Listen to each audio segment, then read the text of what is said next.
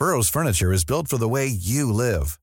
From ensuring easy assembly and disassembly to honoring highly requested new colors for their award-winning seating, they always have their customers in mind. Their modular seating is made out of durable materials to last and grow with you.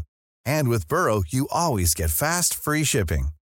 Get up to 60% off during Burrow's Memorial Day sale at burrow.com slash ACAST. That's burrow.com slash ACAST. burrow.com slash ACAST. Cada noche, los expertos se reúnen para debatir los temas que hacen historia en una mesa de análisis distinta.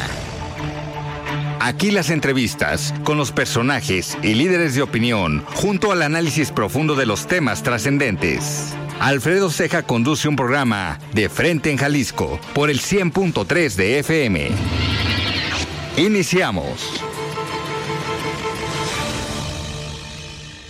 Hola, ¿qué tal? Muy buenas noches. Bienvenidos a una emisión más de De Frente en Jalisco, aquí en Heraldo Radio Jalisco. Hoy viernes 13 de octubre quiero agradecer, como todos los días, en los controles técnicos a Antonio Luna y a Ramón Luna, en la producción y redacción de este espacio a Ricardo Gómez y recordarles nuestro número para que se comuniquen con nosotros, el 33 30 17 79 66. El día de hoy vamos a tener esta mesa de análisis de los viernes con Sebastián Mier y con Ociel González.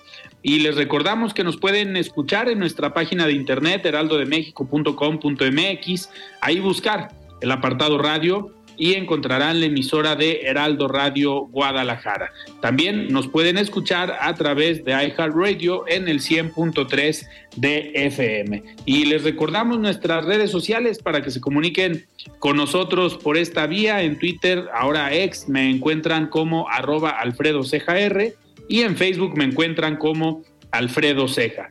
Y también ya pueden escuchar esta mesa de análisis y todas las entrevistas en el podcast de De Frente en Jalisco en cualquiera de las plataformas. Y ha sido un día con bastante, bastante información, tanto a nivel local como a nivel nacional. Y yo le paso los micrófonos a nuestro compañero y amigo Ricardo Gómez para que nos platique qué pasó el día de hoy en la zona metropolitana de Guadalajara, en el estado y también en nuestro país. Vamos al resumen, estimado Ricardo. Buenas noches. Los hechos que hicieron noticia de frente en Jalisco.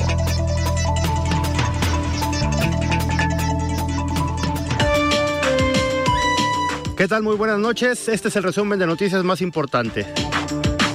Detectan que a través de negocios inmobiliarios se lleva a cabo lavado de dinero del crimen organizado, reconoce el jefe de la sección especializada de inmobiliarias de la Cámara de Comercio de Guadalajara, Pedro Enrique Medrano. Con el inicio de operaciones de la Policía Industrial en el corredor del Salto, se ha reducido en 20% el robo de carga, lo confirma el presidente municipal, Ricardo Santillán. Aprueba el Cabildo de Guadalajara dar paso total a las calandrias eléctricas y que las familias que tienen caballos los donen al ayuntamiento para equinoterapias. Más de 26 mil danzantes conmemoraron su día en Zapopan. El alcalde Juan José Frangé entrega reconocimientos a los grupos de danza. Ofrece la Cámara de Comercio de Guadalajara asesoría gratuita para la compra de casas. Recomiendan verificar el historial de la empresa para evitar fraudes. Inauguran el módulo para la expedición y renovación de licencias de motociclista, conductor, chofer y menor de edad en El Salto. Tiene capacidad de atención para 300 personas por día. Está lista la Plaza Guadalajara en el Centro Histórico Tapatío para recibir a las personas que busquen tramitar su pasaporte o licencia de manejo reportan como casi listas las regulaciones para la operación de mototaxis en los 20 polígonos identificados con mayor demanda. Lo confirma el secretario de Transporte, Diego Monraz. Pone en marcha la Universidad de Guadalajara un programa piloto de captación de agua de lluvia en 14 preparatorias y centros universitarios, cada una con un valor de 200 mil pesos. Hasta aquí el resumen de noticias más importantes. Muy buenas noches. El análisis de frente en Jalisco. Muchísimas gracias Ricardo por este resumen y ahora sí arrancamos esta mesa de los viernes con Sebastián Mier y con Ociel González. Estimado Sebastián, ¿cómo estás? Buenas noches. Muy bien, buenas noches a todos, ¿cómo están? Muy bien, muy bien. Estimado Ociel, ¿cómo estás? Buenas noches. Hola, ¿qué tal? Buenas noches. Buenas noches a los dos y a la gente que nos escucha. Muy bien y otra semana más. Pues listos para analizar algunos temas que se llevaron a cabo esta, esta semana.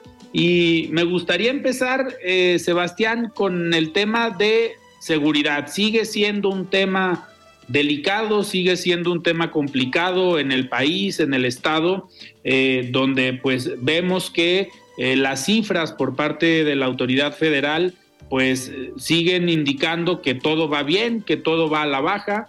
Esta semana la secretaria de Gobernación, Luisa María Alcalde, eh, tuvo esta plática, esta comparecencia con algunos senadores, pues con el Poder Legislativo, en este ejercicio en teoría de rendición de cuentas, pero pues el panorama sigue siendo el mismo del primer año de gobierno, diciendo que los índices van a la baja, que la estrategia está funcionando y pues hasta cierto punto eh, repetir las mismas frases y los mismos mensajes del presidente de la República. Esto a comentario del senador Clemente Castañeda, que en una entrevista pues dio cuenta de lo que había dicho la secretaria de gobernación, pero Sebastián, ¿consideras tú, con lo que hemos visto en estas últimas semanas, no solamente en Jalisco, sino a nivel nacional, eh, ¿consideras tú que la estrategia de seguridad del gobierno federal está dando resultados, van los números a la baja o por lo menos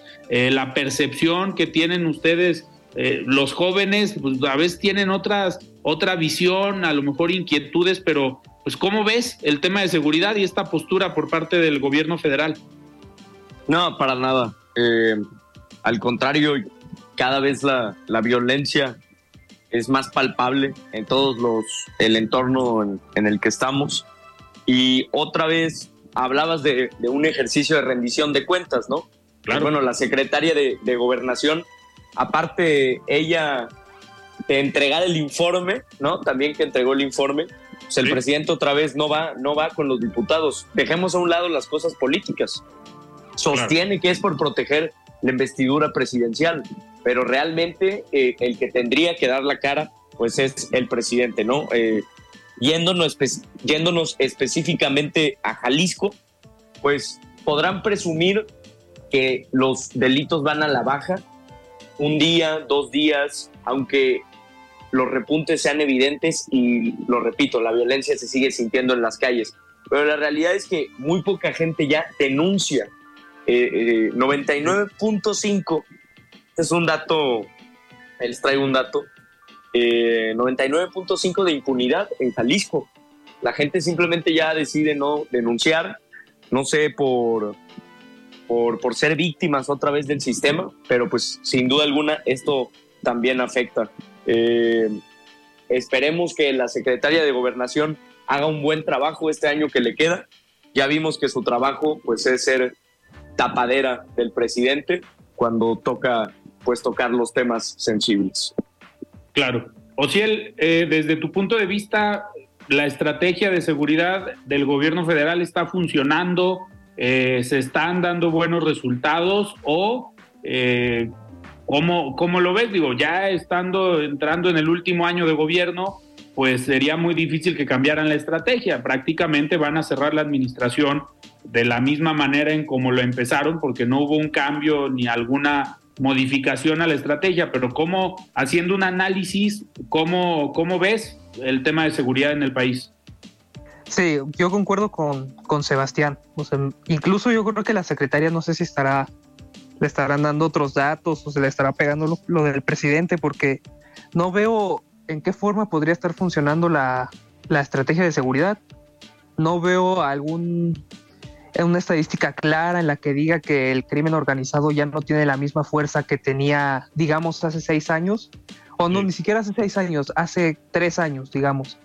Yo no veo una estadística clara donde el crimen organizado ya no opere con impunidad y el dato que decía Sebastián es cierto. Yo creo que, o sea, 99.5 decía que no de impunidad en el Estado. Y aún así, con ese dato del Ministerio Público y demás están rebasados. O sea, yo no veo, no veo por qué la secretaria tendría que decir eso. O bueno, sí lo veo, es para echarse porras, ¿no? Como, como siempre en los informes de gobierno, siempre es para echarse porras y para aplaudirse.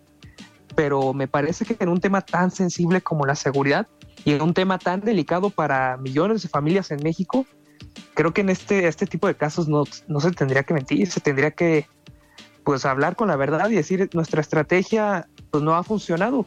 Los niveles de inseguridad están peor que hace seis años. La percepción de seguridad está peor. Entonces yo creo que es un tema muy sensible este.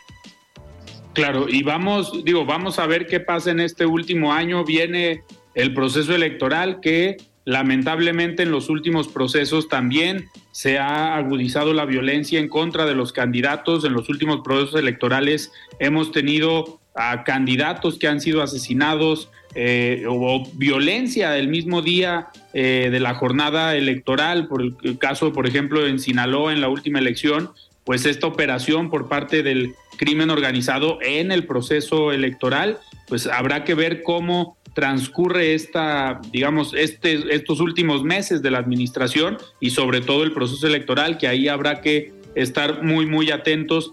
Y sobre todo pensando en lo que se decía en la campaña en 2018, que pues la estrategia errónea de Felipe Calderón, la estrategia fallida también de Enrique Peña Nieto, y pues llegaba este gobierno con la firme convicción o al menos las propuestas y la decisión de cambiar el entorno de inseguridad que se vivía en el país, pero pues no hemos visto ese, ese cambio. El tema de mantener a las Fuerzas Armadas haciendo estos trabajos de policía, estos trabajos de combate al crimen organizado, pues se dieron gracias a que no había una estrategia, se creó la Guardia Nacional, hay que recordar, con elementos que pertenecieron a la extinta Policía Federal, que pertenecían a la Policía Militar y a la Policía Marina, pues con eso es con lo que se forma la Guardia Nacional, pero lo único que les cambiaron fue el color del uniforme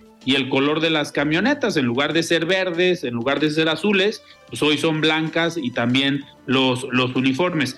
Pero algo que nos ha llamado la atención, Sebastián, eh, mucho el presidente cuando detienen al exsecretario de la Defensa, Salvador Cienfuegos, en Estados Unidos, pues salió y dijo que eso era resultado de, eh, lo, de lo mal que se había hecho en gobiernos anteriores, prácticamente eh, acusando al exsecretario de lo que lo estaban acusando en Estados Unidos, pero mágicamente, pues interceden, regresan al secretario a México con, la, eh, con el compromiso de, de juzgarlo aquí, envían el expediente y resulta que pues no fue juzgado, el exsecretario está libre, no había algo que perseguirle y justo esta semana se dio esta condecoración.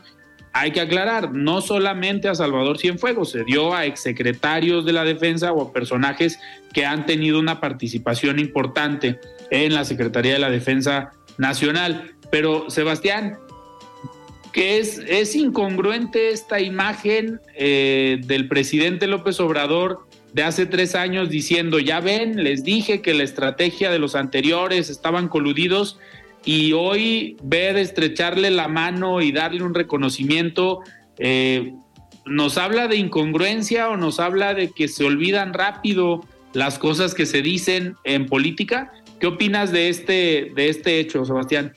No, o sea, habla de una sumisión ante el ejército. El, el presidente pues bueno, ¿no? Lo, repite varias veces en la mañanera, es el jefe máximo de, las Fuerzas Armadas. Y, y, el, y realmente se toma ese papel muy en serio. Desde que da los buenos días y las buenas tardes y se despide con, con tal elocuencia de, de los soldados y la forma en la que habla de todos los generales, ¿no? Muy destacados, hasta que toca los temas sensibles, ¿no? Los generales del pasado, ya exoneró completamente hace poco al general de la defensa y a Peña Nieto, ¿no? Del caso Ayotzinapa en su momento por pues porque no era no era el momento de pelearse contra los altos mandos del ejército. Eh, la, la cosa aquí es que le queda un año y yo creo que tendría que ser mucho más cauteloso en la cantidad de poder que se le están dando a las Fuerzas Armadas, ¿no? No sé qué opinión si él de un gobernante autoproclamado de izquierda que, esté tan cerca de las Fuerzas Armadas y que, y que las promueva tanto. Pero bueno, eso ya quedó en el, en el discurso y la realidad es que este gobierno, pues, se ha arraigado de, las buenas prácticas del PRI. O de, un gobierno. De, antes, ¿no? Sí, o sea. de, derecha. De derecha que son más, más cercanos a, los militares. Claro. O a, un gobierno, pues, con tanto poder en la Secretaría de la Defensa Nacional. O si él, ¿tú cómo ves este reconocimiento?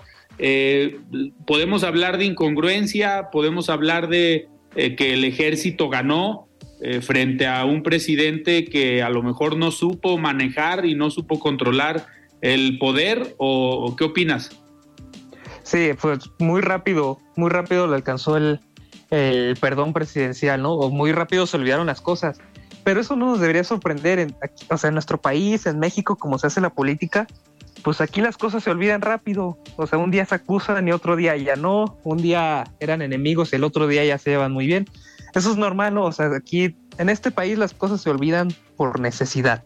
Entonces yo creo que, que esto, este reconocimiento Salvador Cienfuegos, pues no es otro, no es otra cosa más que la señal de cómo se hace política en México.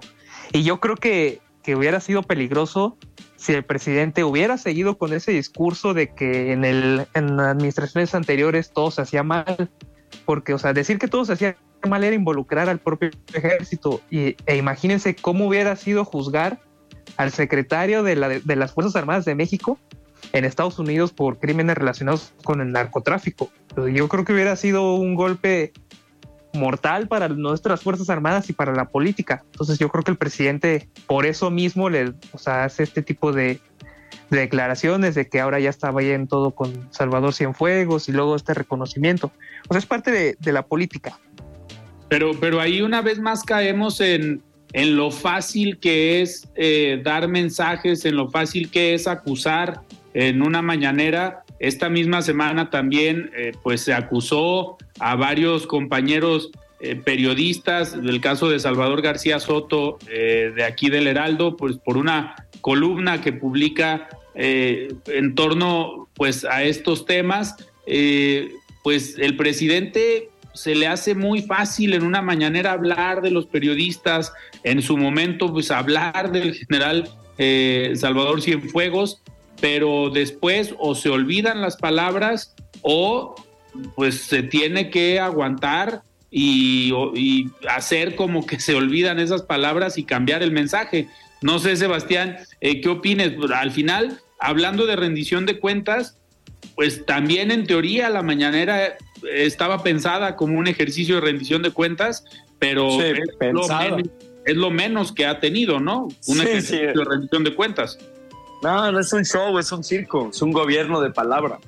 Es un gobierno que no, que no tiene resultados tangibles, ¿no? Decía Ociel, imagínense en Estados Unidos, ¿no? La escena, ¿cómo sería? No, pues algo inaudito, algo que nunca pasaría, algo que, que solamente en México se podría ver. Y, yo creo que, que, que hay que, que poner ya en perspectiva lo que ha sido este gobierno ahorita que estamos entrando ya al último año de gobierno de López Obrador. ¿Qué es lo que quiere hacer? Pues aprovechar al máximo el tiempo que le queda. Hay que estar pendientes de, del, poder que le puede seguir entregando al ejército. Perdón por ser tan, tan reiterativo, pero pues entra otra vez en el tema.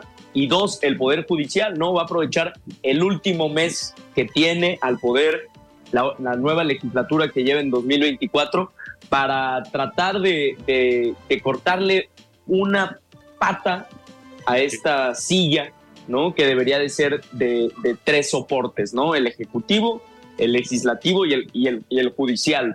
Eh, un país no puede funcionar con, con, un poder que constantemente está atacando a uno de estos soportes.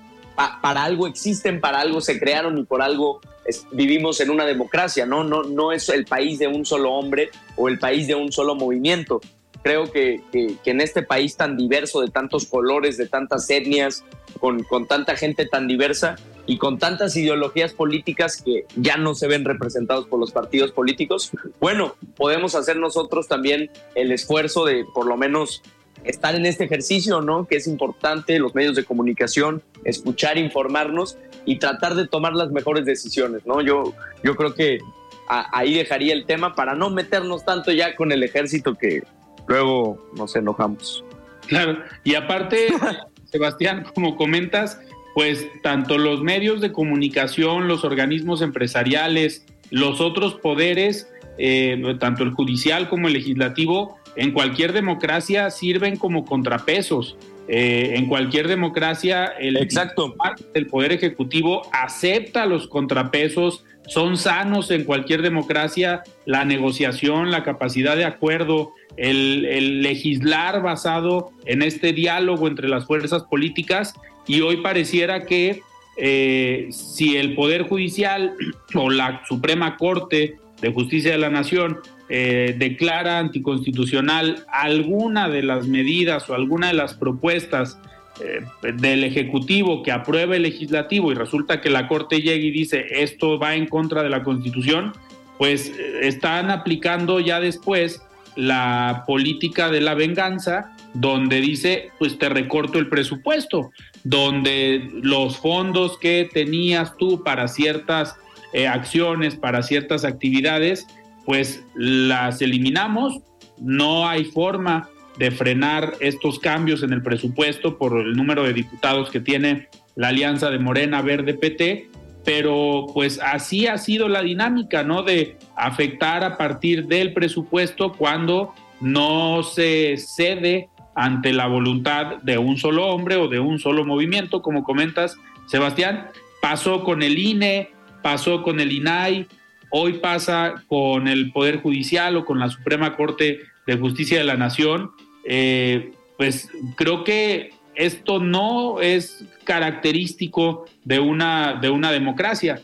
O si él, no sé, no sé tú qué opines, al menos en esta eh, revancha que se está pensando, se está planeando contra el Poder Judicial, considerando que debería ser un contrapeso y, como dice Sebastián, pues uno de los tres pilares de la democracia en México. Sí, lamentablemente eh, la democracia en México jamás ha sido sana. Yo creo que en su historia nunca ha habido una época una etapa en la historia de México en la que haya en la que haya habido una democracia sana o haya habido ejercicios de democracia sana.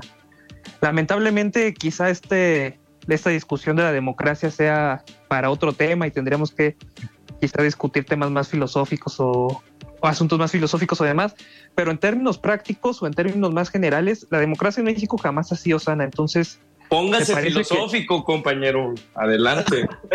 es, viernes, pues, se vale. no, o sea, a mí me parece que en sí la democracia no es un, no es un sistema que funciona, a, mi opinión, a mi, a mi parecer. Lamentable en México, lamentablemente. Ah, ya te fuiste para el otro lado completamente, completamente. Sí, no, por eso les digo, en términos prácticos y en términos generales, la democracia en México no funciona y nunca ha funcionado. Por eso no podremos, no podremos irnos a un tema más utópico de tres pilares, porque lamentablemente nunca han existido esos tres pilares en México, a mi parecer. Dicho en otras palabras, lo trataré de traducir lo que dijo Ciel. Estamos hablando de que la democracia en México sigue en vías de consolidación. No podemos hablar de una Exacto. consolidada, eh, y no necesariamente por estos tres poderes, sino por los otros factores como es el, pues el combate a la corrupción, los derechos humanos, la seguridad social o la seguridad ciudadana, pues estos factores que componen pues una democracia o caracteriza, caracterizan a un gobierno eh, como democrático, yo creo que va más en ese, en ese lado, que en los últimos gobiernos o en la mayoría, pues ha habido en algún tema fallas donde no permiten que vivamos en una democracia consolidada como se esperaría pues desde hace ya muchos años, pero ese momento no ha llegado. Digo, avanzamos en el tema de tener elecciones eh, libres y transparentes desde, pues me atrevo a decir, desde 1997 con la ciudadanización del IFE, con esta reforma de Cedillo en el 96. A partir de ahí, pues podríamos pensar que la voluntad de los ciudadanos a la hora de ir a votar, pues se ha respetado, a pesar de que algunos hablen de posibles fraudes, pero pues en eso se ha avanzado. Los otros temas no, no necesariamente se han trabajado al 100%. Uno que hemos platicado aquí, eh, pues es la parte de los derechos humanos que hoy en México pareciera que instancias como la Comisión Nacional de Derechos Humanos pues dejan mucho que desear, no hay posicionamientos firmes, no hay quien proteja los derechos humanos en el país. Un caso, un ejemplo, los periodistas que pues cada día, cada que salen a perseguir la nota, pues terminan algunos siendo perseguidos y eh, pues con el riesgo de sufrir algún atentado, sufrir, algún acto eh, violento simplemente por informar y por hacer eh, su trabajo. Oigan, tenemos que ir a un corte, se fue rápido este primer bloque, pero estamos nosotros en esta mesa de análisis de los viernes con Sebastián Mier y con Ociel González. Nosotros vamos a un corte. It's that time of the year. Your vacation is coming up. You can already hear the beach waves, feel the warm breeze, relax, and think about work. You really, really want it all to work out while you're away. Monday.com gives you and the team that peace of mind. When all work is on one platform and everyone's in sync, things just flow wherever you are. Tap the banner to go to Monday.com. Hey, it's Ryan Reynolds, and I'm here with Keith, co star of my upcoming film, If, only in theaters, May 17th. Do you want to tell people the big news?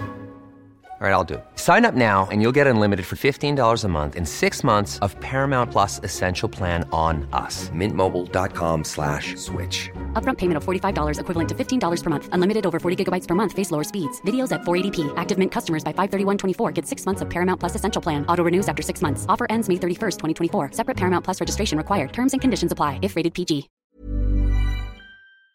Regresamos. Siga con Alfredo Ceja y su análisis de frente en Jalisco por el Heraldo Radio 100.3. Mesa de análisis de frente en Jalisco con Alfredo Ceja. Continuamos. Muy bien, estamos de regreso aquí en De Frente en Jalisco. Continuamos con esta mesa de análisis con Sebastián Mier y con Ociel eh, González. Oigan, cambiando un poco de tema para ya quitarnos un poquito los filosóficos que nos puso Ociel en el primer bloque de la democracia, vamos, eh, vamos hablando un poco del conflicto.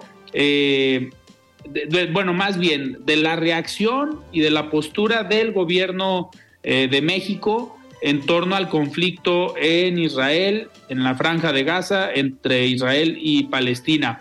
Eh, Sebastián, eh, ¿consideras que la reacción, el comunicado del gobierno de México de hablar y sí condenar los actos terroristas, pero mantener hasta cierto punto una postura neutral, era la postura adecuada, era la postura eh, que corresponde a un país democrático o a un país que en política exterior, pues anteriormente se había caracterizado por eh, ser un líder y ser, ser un país con un ejemplo en la política exterior. ¿Crees que la reacción de México fue buena en cuanto a la postura política, eh, digamos, la reacción de enviar los aviones para eh, repatriar o para traer a los mexicanos que estaban en Israel. Creo que en ese sentido se operó bien y se actuó eh, rápido, eso sí hay que reconocerlo, por parte de la Secretaría de Relaciones Exteriores y la Secretaría de la Defensa Nacional.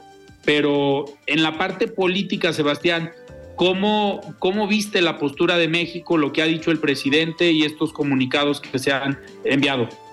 No, pues completamente, completamente tibios. Para empezar, eh, una política exterior que la presidencia constantemente contradice a la Secretaría de Relaciones Exteriores. Y viceversa, no, no, no hay coordinación ahí. Ningún tipo de, de coordinación. Al presidente no creo que le interese los temas de política exterior, la verdad. No, no, no creo que esté en su agenda ni, ni entender el conflicto a fondo, ni reunirse con Alicia Bárcena, ni nada, ni, mucho menos. Yo creo que eh, aparte de la tibieza del mensaje, deberíamos de reconocer la falta de, pues, no quisiera decir una mala palabra, la, falta de, de, empatía o de carácter, ¿no? De carácter, ah, sensibilidad. sí, de nombrar las cosas como son. Al terrorismo se le dice terrorismo y no nos vamos y no nos vamos por otros lados, ¿no? O sea, a este gobierno le cuesta llamar a las cosas por su nombre y eso te habla de, de, de la poca empatía que tienen y que prefieren irse por otro lado, no salirse por la tangente. Sin duda alguna, triste la, la, postura de México, la embajada de Israel lo dice, las Naciones Unidas también coinciden en que la postura de México, pues, fuera del lugar completamente, pues, ¿qué te digo? No es una sorpresa para un presidente que sigue manteniendo la postura de que la mejor política exterior es interior y se hace desde la mañanera.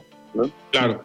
Y, y al final, a ver, eh, como, como comenta Sebastián, el terrorismo sí se debe condenar, obviamente.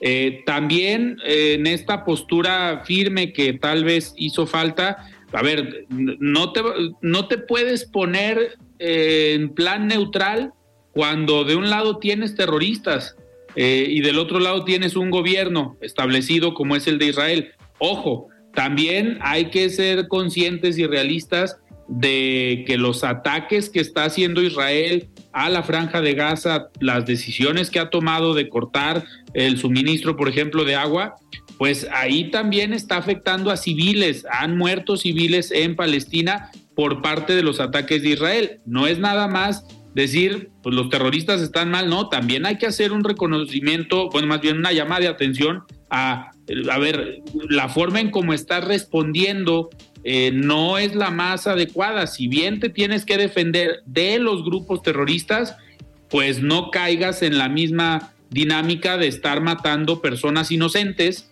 que su único delito o pecado es estar en el lugar equivocado cuando a ti como gobierno se te ocurre lanzar un ataque o un misil. Digo, y ves preocupante el tema porque la comunidad internacional sí se ha eh, posicionado eh, más a favor de Israel, pero también vale la pena decir que la respuesta ha sido un poco, eh, yo creo que poco estratégica por la forma en cómo están atacando. Digo, deberían, se supone que Israel tiene uno de los mejores aparatos de inteligencia o de investigación que deberían pues saber dónde está el enemigo, en qué lugar están los líderes de estos grupos terroristas, lo pudieran investigar y no estar aventando eh, misiles o aventando eh, pues ataques a diestra y siniestra, sabiendo que están muriendo personas inocentes. O si en este sentido, eh, ¿cómo, ¿cómo, ves tú el conflicto? ¿Se va a llevar más tiempo? ¿Crees que la Organización de las Naciones Unidas tenga un papel importante en este juego? Digo, ya tengo entendido que ya convocaron a una reunión extraordinaria de la Asamblea General para pues definir y analizar el tema en concreto, pero ¿crees que va a haber una escalada de violencia? Pues ya Estados Unidos está en una posición que a lo mejor entra al conflicto armado ya hay, ya hay el, digamos, los buques o los barcos, eh, los portaaviones ya están eh, por la zona y la participación de Estados Unidos puede incrementar el nivel de violencia, pero ¿cómo ves el conflicto? Si el, eh, nos preocupamos, habrá tema para las próximas semanas porque el conflicto no va a terminar ni bien ni pronto. Sí, eh, para este conflicto, aparte de que es muy complejo, muy complicado, habría que ver la, historia misma, ¿no? Este conflicto inició a finales de la Segunda Guerra Mundial, o sea, la Segunda Guerra Mundial terminó, los aliados le hicieron un Estado a Israel, ese Estado ya era ocupado por Palestina y este conflicto lleva años, años, y, este conflicto no, no, no va a terminar. Pareciera que Israel, bien, o sea, como bien decías, que ha estado atacando pues, ciudades de civiles. Parecía que, Israel quiere acabar ya con este conflicto ocupando todo el territorio. Y me parece que eso es, pues es peligroso, es muy peligroso. Y la Unión Europea y Estados Unidos están del lado de Israel, con, o sea, considerando que, a Hamas y los demás grupos que son terroristas y así han sido calificados por los medios, principalmente medios occidentales, también hay que decirlo. Es, es, es, un conflicto. Eh, Pero no son los medios occidentales, compañero. Son actos terroristas, no, son actos ah, terroristas cometidos también, los actos de Israel. los dos bandos. Sí, sí, cometidos por los dos bandos. Sí, pero se ha, se ha calificado en los medios, mi, a mi parecer, los medios occidentales han calificado las acciones de las milicias palestinas como terroristas, cuando, o sea, no, no digo que no sean terroristas, pero las, las han calificado de manera bastante dura, cuando en realidad lo que han intentado es defenderse de la invasión de Israel, a mi parecer. Pero Israel, como tiene el apoyo de todas las fuerzas occidentales y de todos los países occidentales, puede ser que quiera acabar con este conflicto rápido invadiendo todo el territorio, que eso me parece ya bastante peligroso y puede escalar a un conflicto más, más grave. Claro, claro que van a estar de su lado, es, es, es obvio, es obvio que van a estar de su lado, pero no hay que olvidar que este no es el único conflicto ahorita que tenemos o la única guerra que está ahorita en el país. Dejemos de lado a Rusia y Ucrania, que es el caso más sonado, ¿no? Actualmente hay más, hay más de 20 guerras en el actualmente, o sea, en este momento. Estamos hablando de, conflictos en África, en partes de Asia y, la cobertura cada vez se, se, va a esos conflictos, ¿no? A los conflictos que hay muchísimos en todo el mundo. ¿Y dónde están las Naciones Unidas? Cada vez jugando un papel, cada vez jugando un papel más opaco y, sin nada de, de autoridad. Exacto, ese es otro tema. Las Naciones Unidas, a mi parecer, son un organismo lento y muy burocrático que no ayuda en nada. Yo creo que estorban más de lo que hacen. Y en este conflicto deberían actuar rápido y deberían ver y pronosticar que si estas, estas acciones eh, ofensivas de Israel siguen, siguen sucediendo, el conflicto va a escalar a, a algo que ya va a ser imposible parar. Entonces yo creo que las Naciones Unidas tienen que actuar ya, pero lamentablemente son un organismo, repito, a mi parecer, bastante lento que no ayuda a nada. lento y tal vez por el financiamiento eh, tan importante que recibe de Occidente, principalmente de Estados Unidos, y en su conjunto la Unión Europea también eh, da una fuerte cantidad de recursos para mantener y que pueda operar las Naciones Unidas. Si dividimos la Unión Europea por país, no hay punto de comparación entre países con lo que aporta Estados Unidos. Como bloque la Unión Europea pues sí le da, sí le da competencia. Oigan, ¿creen que en este contexto, digo, la, la Secretaría de Relaciones Exteriores es una eh, política, es una diplomática de carrera, entiende, sabe y conoce los temas, no es alguien improvisado, no es, pues no es un Luis Videgaray que era el amigo de Peña y terminó siendo secretario de Relaciones Exteriores, porque en su momento hasta Luis Videgaray dijo, pues yo llego a aprender, que sabemos cuál era la dinámica y el papel que jugó Luis Videgaray, era más por la renegociación del TEMEC que él podía abrir la puerta en la Casa Blanca con su amistad con el yerno y principal asesor de Donald Trump. Creo que esa era la, la, jugada. Pero ahorita pues tenemos una secretaria de Relaciones Exteriores que conoce, tiene experiencia, es diplomática de carrera, no es alguien improvisado, pero creen que Marcelo Ebrard en este contexto esté extrañando ser el canciller, esté extrañando eh, pues despachar desde la Secretaría de Relaciones Exteriores. ¿Qué opinas, Sebastián? ¿No crees que Marcelo hoy en sus giras de agradecimiento, pues de repente llegue a un hotel, se ponga a ver las noticias y diga, yo podría estar hablando y opinando en este conflicto o preparando los, los comunicados y la postura de México? Pues gran momento, ¿no? Para hacer un, bueno, gran momento no, no, no, no lo describiría así. Un, un, momento importante en la historia para, para ser secretario de Relaciones Exteriores, ¿no? Sin duda alguna.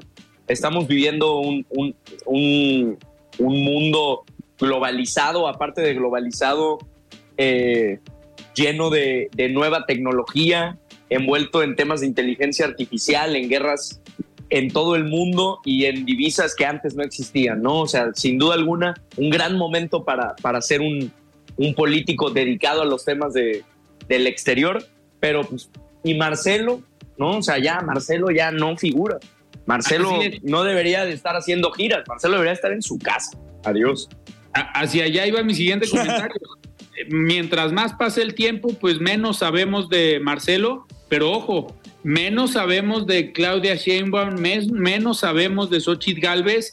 Pareciera que se desinflaron un poco todos los personajes, ¿no? Digo, a, pesar de las encuestas que siguen saliendo, donde unas pues dan una amplia ventaja a Claudia Sheinbaum, otras dan no tanta ventaja, ponen a Xochitl Galvez más cercana, pero eh, pareciera que entramos en una pausa eh, de los personajes y que ese boom con el que empezaron específicamente Xochitl Galvez, pues hoy les está costando trabajo mantenerse, ¿no? Y que lo decíamos aquí desde hace algunos meses, el tema no es que lleguen y que se posicionen, el tema es mantenerse durante tantos meses en la opinión pública y con una percepción positiva y una aceptación por parte de la población. ¿No, no crees, eh, Ociel, que si, es, si es, entramos en esta pausa eh, con todos los posibles candidatos del próximo año?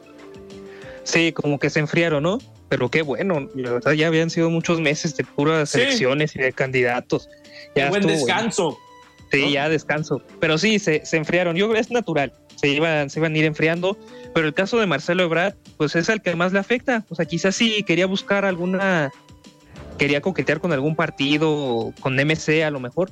Pues mientras más se siga enfriando, pues menos menos fuerza va a tener y menos, a lo mejor menos conocido va a ser para el electorado, o quizá ya no lo van a, ya no lo van a ver igual. Entonces sí, yo creo que este, este descanso era justo y necesario y era normal, pues iba a pasar. Y, y, todavía no sabemos qué va a pasar con Movimiento Ciudadano, todavía no sabemos qué va a pasar con las candidaturas. El INE iba a definir esta semana el tema de cuántas mujeres, cuántos hombres en las candidaturas a los gobiernos estatales. Y pues seguimos con la incertidumbre, ya lo decíamos aquí ah, en semanas pasadas, que pues podíamos definir esta etapa como una incertidumbre para todos y seguimos igual, no seguimos sin saber cuántas mujeres, cuántos hombres o cuántas candidatas y candidatos. Y porque mucho de ello eh, o la decisión de muchos partidos depende de eso. Eh, específicamente el caso de eh, Morena, el caso de Movimiento Ciudadano, tal vez no, aquí en Jalisco, porque entendería que van a partir de los estados más importantes a los menos importantes y pues aquí llevaría mano Jalisco. Pero seguimos en un periodo de incertidumbre, ¿no, Sebastián? Sin duda, sin duda incertidumbre. Como bien lo comentaba Ociel, un merecido descanso de tanta política hasta Claudia, bueno, intuyo, no, no las conozco. Hasta Claudia y Xochitl yo creo deberían haber ya estado muy cansadas de, tanto recorrido, de todos los días hablar, responderle al presidente en el caso de Xochitl y copiarle al presidente en el caso de, de Claudia Sheinbaum. Pero hoy por hoy eh, la pregunta es, ¿qué va a hacer Movimiento Ciudadano?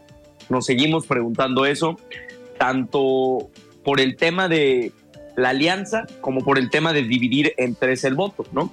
Estaríamos hablando de una elección completamente diferente, una elección con dos mujeres, que yo lo he adelantado desde el principio.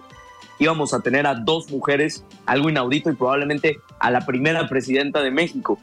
No quiero adelantarme, como se adelantan los partidos políticos a las campañas electorales, pero probablemente eh, estemos hablando de la elección menos competida si, si, si, fuera hoy de, de, lo que va, ¿no? O sea, las encuestas le dan hasta 20, 25 puntos de ventaja a Claudia Sheinbaum, ¿no? hay que ver qué hay que, hay que ver qué hace Movimiento Ciudadano, porque hoy por hoy, pues como lo decía Ociel al principio, todo estaría cantado. Claro. Ociel, ¿tú cómo ves el, el panorama eh, político electoral? ¿Sigue la incertidumbre? Eh, Movimiento Ciudadano, digamos, es el que más ha aguantado y pues hay más incertidumbre eh, con ellos, pero los otros partidos, a pesar de que no se han aguantado, digo, en lo federal, pues ya tenemos estas dos candidatas, pero en lo local, yo creo que todos andan igual, ¿no? Digo, yo creo que lleva hasta un poco más de ventaja Morena con estas listas y las encuestas, porque al menos en Movimiento Ciudadano no vemos hacia dónde va a llegar el acuerdo y en el Frente Amplio por México, pues me atrevo a decir que no vemos ni siquiera tantos perfiles o apuntados que quieran ser candidatos a gobernador. Sí, justamente, y esa incertidumbre pues impide que los partidos tomen decisiones o que puedan seguir avanzando en las campañas. Pues sí, o sea, yo creo que, que con esta incertidumbre el que más gana o el que a lo mejor el que le podría sacar un poco más de ventaja a nivel local al menos sí sería bien como, como bien lo decías, Morena. Yo creo que Morena, mientras esté este, esta incertidumbre en la que no se sabe pues quién va por la oposición o quién va por movimientos ciudadanos, si movimientos ciudadanos se pelean o no, yo creo que Morena es el que más el que más gana o el que más le saca ventaja, porque Morena es, es un partido ya a lo mejor un poco más disciplinado, ya lo hemos dicho en varias ocasiones, ¿no? Que Morena parece ser ese viejo PRI, o se está convirtiendo en ese viejo PRI, y Morena podría ser es un partido disciplinado, y con esta incertidumbre podría a lo mejor establecerse un poco más en Jalisco, podría empezar a lo mejor a hacer un poco más de ruido, y, y sí, sea, en este, en este ámbito político electoral, con esta incertidumbre, pues el que gana a nivel local es Morena. Claro. Y pues mientras más pase el tiempo, tanto a nivel federal como a nivel local, pues todo puede cambiar. Digo, en, política no hay nada escrito, eh, los escenarios pueden estar para que gane eh, tal vez cualquiera en lo local, si se suman una serie de factores. Eh, como primero o de entrada, si hay una división en MC, si no hay una división, se ponen de acuerdo, eh, pudiera llegar MC fuerte. Por otro lado, pues el reto para el Frente Amplio por México será encontrar perfiles llamativos, perfiles competitivos rumbo a la elección. Y en el caso de Morena Verde PT, pues también se está hablando de una posible alianza más fuerte que incluya al partido Hagamos y al partido Futuro, que eso también pudiera cambiar el esquema, pudiera generar algo de competencia. Y precisamente eh, se, se, hablaba ya de la encuesta de Morena, donde pues participan también la diputada federal Claudia Delgadillo por parte del Partido Verde, que eso también viene a cambiar el escenario para Morena. En caso de que digan en Jalisco va mujer, eh, tiene que ser candidata, pues las aspiraciones de Carlos Lomelí se verían eh, truncadas por el tema de género y ahí quien tiene posibilidades yo creo que es la diputada federal eh, Claudia Delgadillo, que al menos en las encuestas parece sale mejor posicionada que las otras, las otras aspirantes. Entonces, todo puede cambiar, no hay nada escrito, sigue la incertidumbre, pero incertidumbre, eh, me atrevo a decir pareja, ¿no? Para todos los partidos. Sebastián, nos queda un minuto, pero ¿coincides en que hay incertidumbre para todos?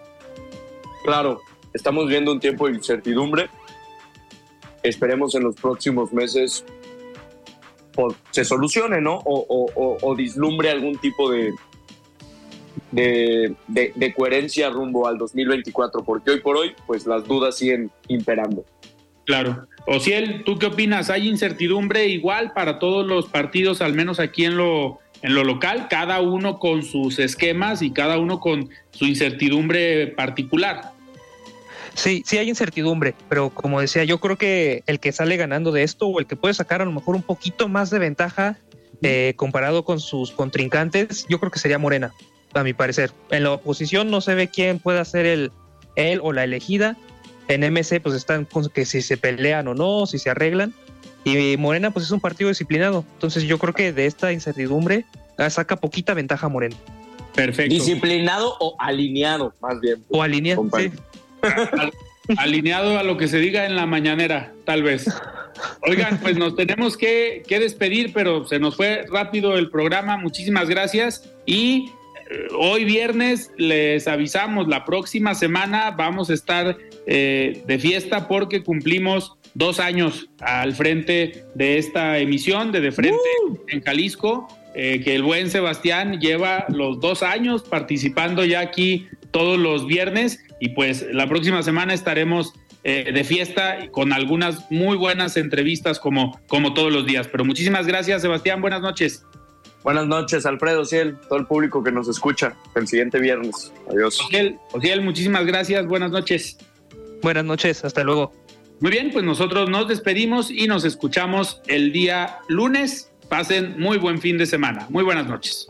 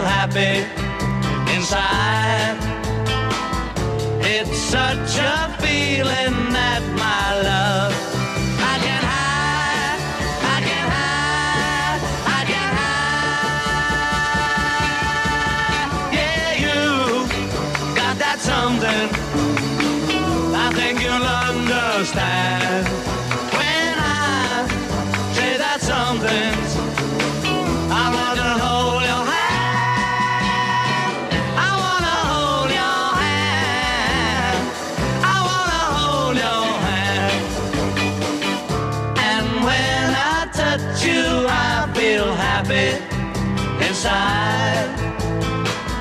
It's such a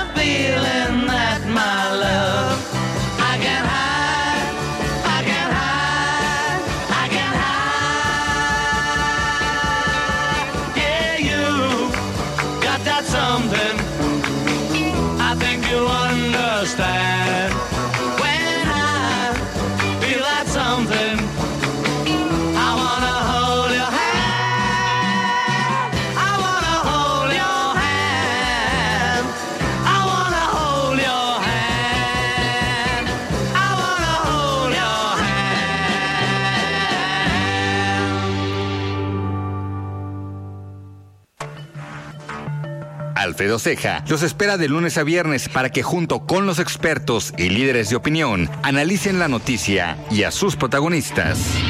Esto fue De Frente en Jalisco, otra exclusiva de El Heraldo Radio. Why don't more infant formula companies use organic, grass fed whole milk instead of skim? Why don't more infant formula companies use the latest breast milk science? Why don't more infant formula companies run their own clinical trials? Why don't more infant formula companies use more of the proteins found in breast milk?